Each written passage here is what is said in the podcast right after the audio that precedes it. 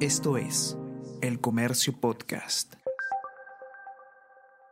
Buenos días, mi nombre es José Manuel Romero, periodista del Comercio, y estas son las noticias más importantes de hoy, jueves 5 de septiembre.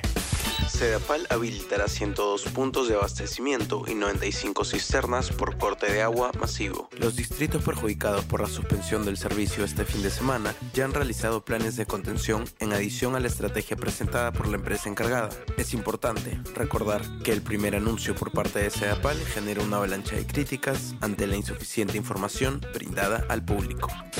Congreso brinda a Luis Cordero John Tai y rechaza propuesta para suspenderlo por 60 días. El Pleno del Congreso de la República rechazó la recomendación de la Comisión de Ética de suspender por 60 días al parlamentario Luis Cordero John Tai por una presunta intimidación a su expareja tras una denuncia de agresión, por lo que el caso pasó al archivo presuntas irregularidades en designación del jefe de control de la Fiscalía. La Autoridad Nacional de Control del Ministerio Público se encarga de investigar faltas disciplinarias de fiscales de todos los niveles. Solo escapan de su competencia los fiscales supremos, cuyos casos son vistos por la Junta Nacional de Justicia. Es una institución joven y se concibió como autónoma de la Fiscalía de la Nación.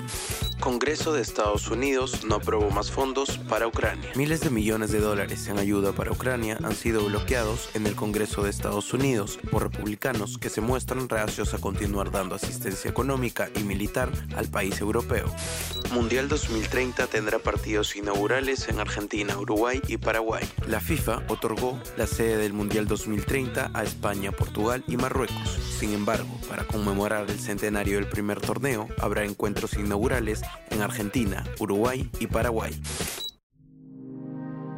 El Comercio Podcast.